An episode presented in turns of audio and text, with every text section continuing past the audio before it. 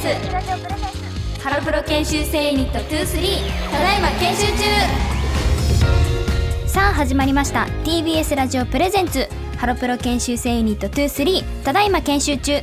この番組は来年デビューが決まった私たちハロプロ研修生ユニット23がさまざまな研修にチャレンジしていく番組です。今週も私橋田ほのかと松原ゆりやでお送りしていますということでゆりやは最近ハマっていることがあるっていうふうにあるんですけど、はい。何にハマってるの？えっとメイク道具集めですね。おおメイク動画集め、はい。どういうの持ってるの？リップとか、うんうんうん。あとコンシーラーとか、うんうんファンデーションとかなどいろいろ入ってるんですけど、うんうんうん。あの先ほどなんか家でそのメイク用品うんうん。がいくつあるか数えたんですけど、うんうんうん25おー個中うん。5個うんうん。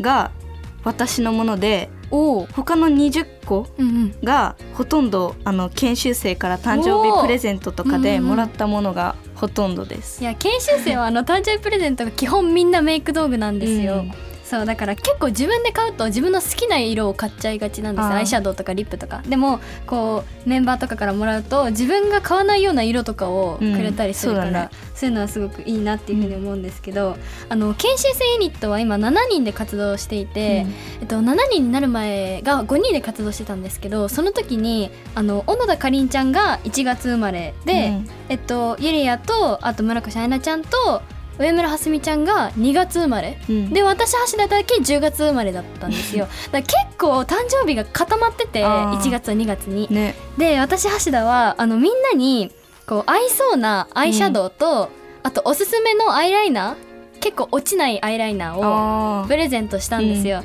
そしたらそれをゆりやが使ってくれててゆりやがアイライナー使ってくれてると思って。なんかすごく嬉しかったのを覚えてます、だからゆりやのね、ーうん。メイクポーチは研修生からのプレゼントでですね。できてるんですね、、はい。いね。なんか お互いね。あとゆりやはこう朝のテレビ番組を見てラッキーアイテムはい。を信じてるっていう風に書いてあるんですけど、はい。え結構そのラッキーアイテム持ち歩くといいことある？でもわかんないんですけど、うんうん。まあ小学生の時に占い？うんうんうん。占いが書いてあって、その下にラッキーアイテムとかがあるんですけど、そのラッキーアイテムに封筒って書いてあって。であの投稿する時にうんうんうん。持ち歩いてたんですけ封筒？ど、封筒持ち歩いたんだ。すごい。でも何も起こらなかったです。はい。なんか結構ラッキーアイテムってそんなの持ち歩かないなってやつ持ち歩くって書いてあるから、うん。でもちょっと信じてみようかな。じゃあ私うんもラッキーアイテム持ち歩いてみようと思います、そうだね。なんだろうラッキーアイテム。食べ物がいいな。ラーメンとか。あいいね。ラッキーアイテム、うん。持ち歩いてみ皆さんもちょっと持ち歩いてみてください。本当にラッキーになるのかなって思っちゃうから。い。つも。あとゆりは夏休みに、あの4歳の妹とずっと一緒にいたっていう風に書いてあって、何したの？い妹と、えーっとなんかベビーシッターうんうんうん。でなんか妹がうんうん。すごいかくれんぼが好きで、ずっと家とかでかくれんぼとかしてました、そう。すごいね。そうなんか全然飽きないみたいでなんかお母さんがうんうん。もう片付けてとかうんうんうん。言った時だけすごい妹がうんうん。聞いてくれます、えらい。すごい言うことを聞きつつ遊ぶんだ。そうだ。すごい。ゆりは妹大好きだもんね。そう。いつもメンバーに写真見せて 「この妹可愛いでしょ」って見せてすっごい可愛いんですよ、うんゆりはねいつもお迎えとかもね妹さんがいたりすするからす。ごいいつも可愛いなっていうふうに思ってるんですけどあの私橋田はちょっとこの夏ヨガを始めたんですよ。お母さんがヨガを始めてちょっと一緒に行って、うん。なんか普通のこう床にヨガマットを敷くやつじゃなくて、なんかエアリアルヨガって言ってへー。天井に吊るされているあの紐っていうか、うん。ハンモックみたいなやつにこう足とかを絡めて逆さまになったりするヨガなんですけどもう怖くてだってうん。落ちたらさ、頭ごっつんじゃん。うん。だからすごい逆さまになるの怖いんですけど、うん。なんか使ったことないような筋肉とか使うから、えー。そう結構ねしかも知らない間に姿勢が良くなってたりとかするから、えー。えいいな。そうちょっとやってみてほしいです。私が今年ヨガを始めました。えユリアも。え私もうんうん。なんかうんうんにうんそういうのがあるんですけど、うんうんうん。やりたいって言ってうんうんうん。も全然やらせてもらえなくて、そうなんだ。そう楽しそうだなって思って。え楽しいよ。めちゃめちゃ楽しい。じゃあ今度一緒に行こう、連れてってあげる。私がお母さんに許可なしで。もう連れてってあげる。ということでハロプロ研修生ユニット23ただいま研修中。今週もスタートです。TBS ラジオプレゼンツ。ハロプロ研修生ユニット23ただいま研修中「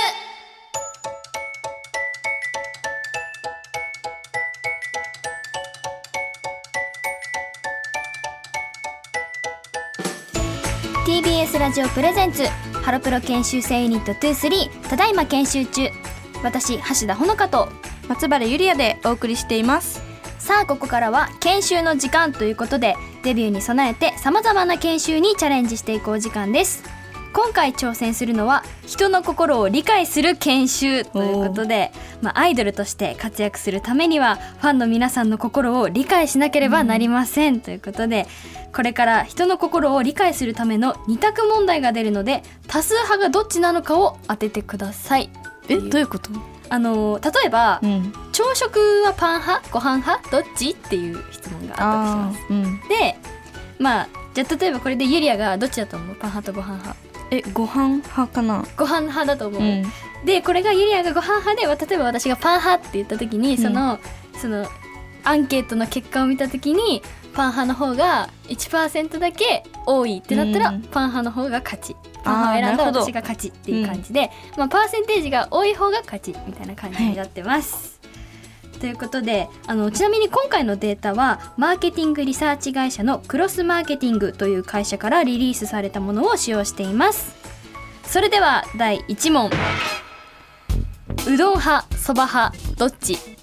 おおこれは難しいですよ、えー、麺類ですね。えー、どっちだろう？う？んでもうどんそばは結構常にお家にあるイメージがあるんですよね。私橋田のお家には。えなんか友達が結構そばを食べてて、うんうん、でもそば結構多いんじゃないかな。えなんか私橋田のイメージ的に、うん、そのおばあちゃんとかおじいちゃんはそばのイメージ、うん、で若い人たちはうどんのイメージがすっごいあるんですよね。えー、でもどうなんだろう。いや私橋田はうどんにします。え私松原はそば派にします。お分かれましたね、はい、じゃあ正解はじゃんそば派が45.1 うどんが54.9%おということでうどん派の方が多い。えー、そうなんだ。そうなんだ。そう選んだのにそうなんだって感じ。まあでもなんでだろうね。20代が66.8%がうどん？で33.2%がそば。やっぱ若い人はうどんなんだ。えでもほら60代の人はうどん派が41.4%でそば派が58.6%だ。から、えー、やっぱそうなんだ。えー、私結構うどん食べるから。そう。そう。だからやっぱ若い人はうどんで大人の人はそばっていう感じなんだね。ね、すごい。へえ初めて知った。でちょっとママにうどん食べてもらって私橋田がそばを食べてちょっと逆にして 食べてみたい、うん、ママでも本当うううどんじゃなくてそばが好きなイメージあるからうん。そう。逆にして食べてみたい じゃあ続いて第2問。ご馳走されるなら焼肉寿司どっち？え？ー、これは両方じゃないですか。えー、でもえ？ー、なんだろうどっちだろう？えー、でもなんか単体の値段で言ったらお寿司よりもお肉のがちょっと高価なイメージがある。そうそうそう。えでも私焼肉だと思う。えそうだよね、うん、私芦田も焼肉のイメージがあります、うん、じゃあ焼肉にするか、うん、2人で焼肉そうだね。じゃあ正解はじゃん。お寿司が56.5%焼肉が43.5%ええちょっと待って。お寿司なの？みんな。え絶対焼肉。そうなんだ。絶対焼肉。私も絶対焼肉、うん、お寿司なんだ。えー、えー、そうなんだ。びっくり、えー、この結果は。へえあでも20代の人は焼肉が49.1%でお寿司が50.9%だからほぼ半分なんだ、うん、20代の人は、そっか。へえ結構でも60代の人は全然お寿司の方が多い。お寿司が73.6%で、うん、焼肉が26.4%えー、焼肉少ない。そんな食べないんだ。あれですか？胃もたれってやつですか？えー、少ないよ、えー、焼肉。みんなお肉よりお寿司の方が好きなんだまあ両方好きだけどね、うん。これは選べないわ。ちょっと質問がもう選べません。じゃあ次。第3問。家に時計を置くならアナログデジタルどっち？え？え？うん。ー、どうなんだろう。え？私橋田のお家はアナログです。え私も。そうだよね。えでもなんかスマホとかを見ていて、動画でなんかデジタル時計を使ってる人が多くて。そっかスマホがあるんだもんね。だからデジタルかなって思う。えでも置くなら？どっちなんだろう？でもお兄ちゃんの部屋はデジタルなんだよね。うーん。どうなんだろう？なんか一人暮らししてる人はデジタルのイメージ。あ確かにある。じゃない、うん。なんかそういうイメージがあるな。いやでもこれはアナログだと思います私橋田は。嘘。え私松原はデジタルにします。分かれた、はい。じゃあ正解はじゃん。デジタルが42.8%アナログが57.2%アナログの方が多いんだ。へえやっぱそうなんだ。ええでもこれってなんか本当に年代によって分かれると思う。携帯を、うん。なんか若い人はもう常に携帯持ってるから、うん。多分デジタルの方が20代の人はあデジタルが53.6%でアナログが46.4%ーうん。だからやっぱりデジタルの方が多いんだ。でも60代の人はアナログが68.6%でデジタルが31.4%少ないデジタデジタル、へーやば。え？やっぱそうなんだ。すごい。で,、まあ、でもアナログの方が安心するけどデジタルの方がパッと見分かりやすいよねあ確かにね。うん。すぐ数字見てさ分かるじゃん、だからやっぱこれは本当に年代によってバラバラになると思う。うん。10代とかになったら本当にデジタルの方が多くなっちゃう気がする。うん。私の予想ですけど。まあそうこういう結果になりました、はい。じゃあ続いて第4問。映画を見るなら字幕吹き替えどっち？えこれも年齢によって違う気がする、あと作品によっても結構違うかもしれない。そうだよね。うんえでも私橋田はあのこの前映画を見に行った時に、うん。人生で初めて字幕で見たんですよ。おー。そしたらあの結構、まあ、理解できるっていうかえなんかしなんかなんていうの？お勉強にもなるんですよ、うん。こういう単語はこういう意味なんだみたいな。えー、すごい。そう。すごい結構勉強にもなるし意外とその英語で喋ってるっていうのが気にならない？うん。からえ私結構気になっちゃう。あ気になっちゃうんだ。なんか全然内容が入ってこなくて。あそうなんだ私はもう映像を見てうん。なんか内容理解できちゃった感じ？だから私橋田は字幕だと思います。でも私は吹き替えの方がうんうん。好きなんですけどでも字幕にしておきます。おおゆりやは吹き替えだけどでも字幕。はい。よし。じゃあ2人とも字幕。ということで、正解はじゃん。よいしょ。吹き替えが49.0字幕が51.0ええそうなんだ。1%えへえー、そうなんだ。やっぱ字幕の方がちょっと多いんだ、うん。あでも20代の人は字幕が42.3%で吹き替えが57.7%だから、やっぱ英語だと違和感感じるのかもね若い人って。うんそうだね。うん。でも字幕も字幕で結構面白かった。うん。であれだね。60代の人は字幕がおー結55.5%で吹き替えが44.5%あでも結構みんな20代も30代も40代も50代も60代もいい感じにもう半分ぴったりまではいかないけどあやっぱ半々ぐらいなんだ。ーへえ。選べないんだねやっぱ。でも作品によるよねってことだよね、うん。多分。ちなみにユリアはなんで吹き替えの方が見やすい？えー、そうですね、うん、なんか例えば英語うんうんが音声だったら、うん。日本語が書いてあると全然わからなくて全然ついていけない。なるほど。ね。うん。でも確かに目で追うのは大変かもしれない。そう。の出てる文字を。うん。もうだって目に追うのに集中してるもう 入ってこないもんね映像がね。確かにそれはあるかもしれない。まあでも本当に作品によってこれは分かれると思います。うん。じゃあ続いて第5問。犬派猫派どっち？定番の犬派猫派えー。いやもう私橋田は犬派です。私は猫派なんですけど、うんうん。えでもうん犬派結構多い気がする。えなんか私橋田はペット飼ってみたくて、結構ワンちゃん見に行ったりするんですけど、あの結構ペットショップの人とかに聞くと猫ってお散歩しなくていいからそう。でワンちゃんはお散歩するじゃん、うん。だから結構そのお散歩するのが楽しいって思う人もいればちょっとうんお仕事で忙しい人とかは、猫の方がお家にいいるだけでお散歩しなくていいから、うん。っていうのはあると思うえー、どっんだけどちなんだろう？えーどっちなんだろう？いやーでも、ギリギリ犬派な気がするな。ちょっと私橋田は犬派にします。え私も犬派おで。じゃあ2人で犬派にします、正解はじゃん猫が40 40.8%犬が59.2%、えーやっぱそうなんだ。へえへえまあどっちも可愛いけど。うん。20代の人は犬派が53.6%猫派が46.4%ワンちゃんの方がちょっと多いんだ。あでも全世代ワンちゃんの方が多いですよ、猫負けてる。30代は犬派が56.4%、うん。猫派が43.6%ちょっと猫の方が少ないんだ。あでも50代の人はワンちゃんの方が多いわ。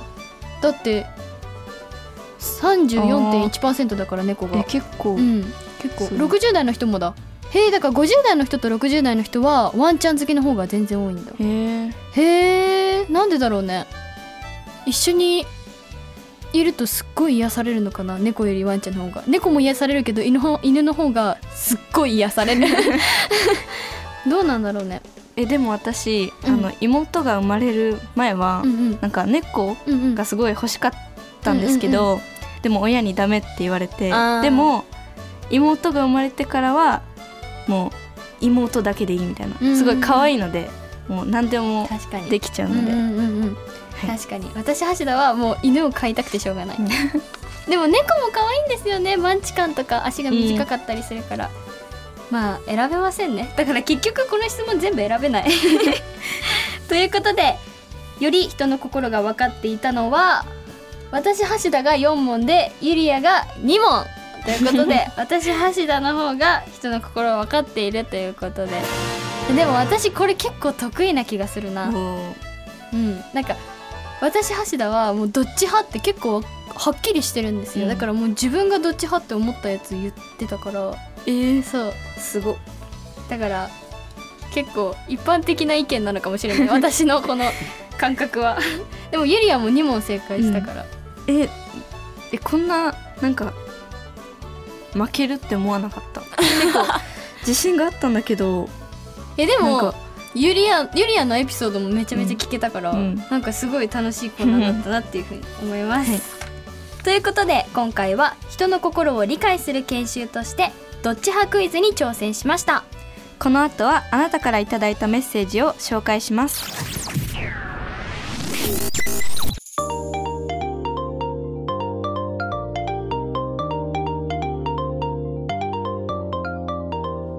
ラジオネーム水星石のマスターさんからですありがとうございますありがとうございます。この夏思い出といえばうん写真です。おお。先日新婚旅行で大分に行った時にうんうん。奥さんといろんな写真を撮りましたがその中でも夢だったカンガルーとファイティングポーズをしながら。撮った写真は最高でした。ファイティングポーズ。ありがとうございます。す。すごい新婚旅行だって新婚さんえーがすごいね。おめでとうございます。おめでとうございます夢だったカンガルーとファイティングポーズをしながらし撮った写真。ええー、ー、すごい。カンガルーとファイティングポーズしながら撮るのが夢だったんだ。へえすごい。でも夏って結構ね写真いっぱい撮るからねねフォルダがパンパンになるんですけど、ゆりやは夏写真とか撮ったりした、写真はい撮りましたおね何撮ったの？うんなんかうんうん。最近はうーんその近くで花火とか、うんうん。あと家族で一緒にプールとかにうんうん。行ったりしましたね、おおいいね。家族と一緒にプール。はい。いいな。プール入ってないな今年。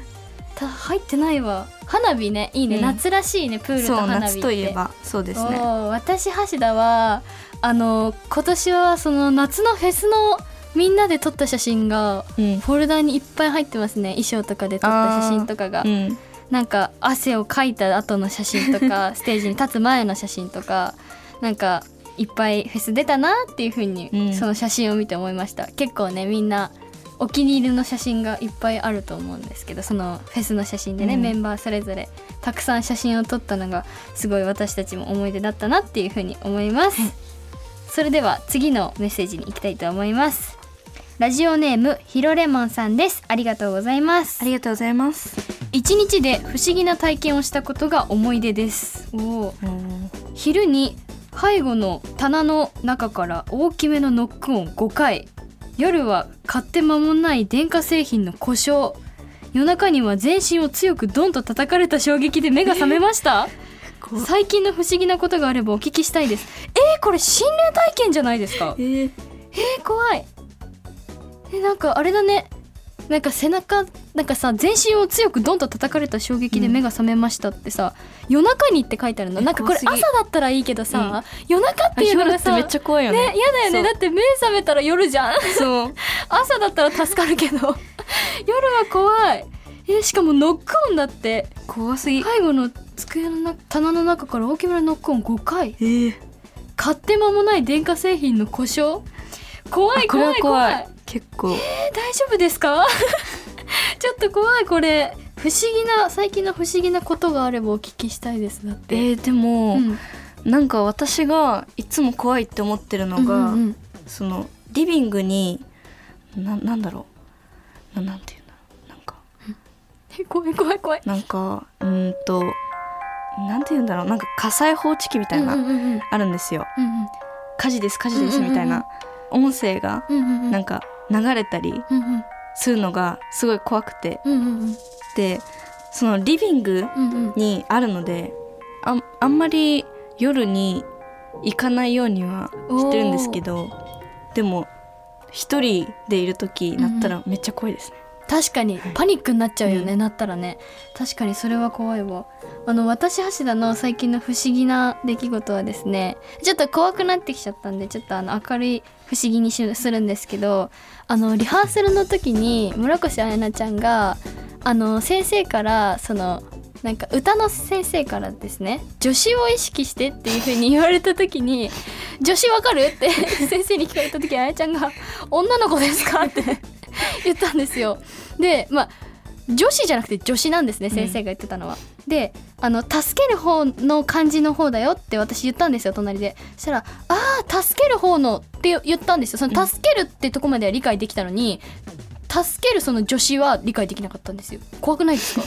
めちゃめちゃ不思議じゃないですか？その助けるとこまで行ったのに動詞とかの助詞が、なんかちょっと違う、あやなちゃんにもね、出てこなかったみたい。その漢字まで出てきたのに。それはもう不思議ななんかもうそこら辺もうその時はもうみんな笑ってたんですけど。うん、あの村越彩菜ちゃんは不思議な行動が多いのでそうだね。そう。そこはもう不思議だなっていうふうに思いました。でも本当にあのこのヒロレモンさんとはまた別の不思議なんですけど、うん、だからこの心霊体験はあんまりしたことない。ないね。そう。えでも私厄年なんですよ私橋田厄年だからママになんか石みたいの買ってもらったんですよ、うん。なんて言うんですか？そのお化けを引き寄せない石みたいえなのを買ってもらったんでそれを常に持ち歩いてます。私お化けほんと無理なんで常にそれは持ち歩いてます。一回蓮見にあのお塩を貸したこともあります。ー、え。ー、それくらいあの研修生はお化け嫌いがいっぱいいます、うん。でもお化け屋敷は好きな子もいます。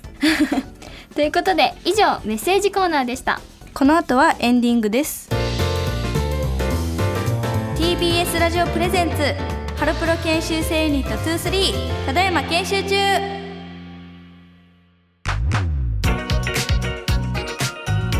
TBS ラジオプレゼンツ。ハロプロ研修生ユニット23ただいま研修中。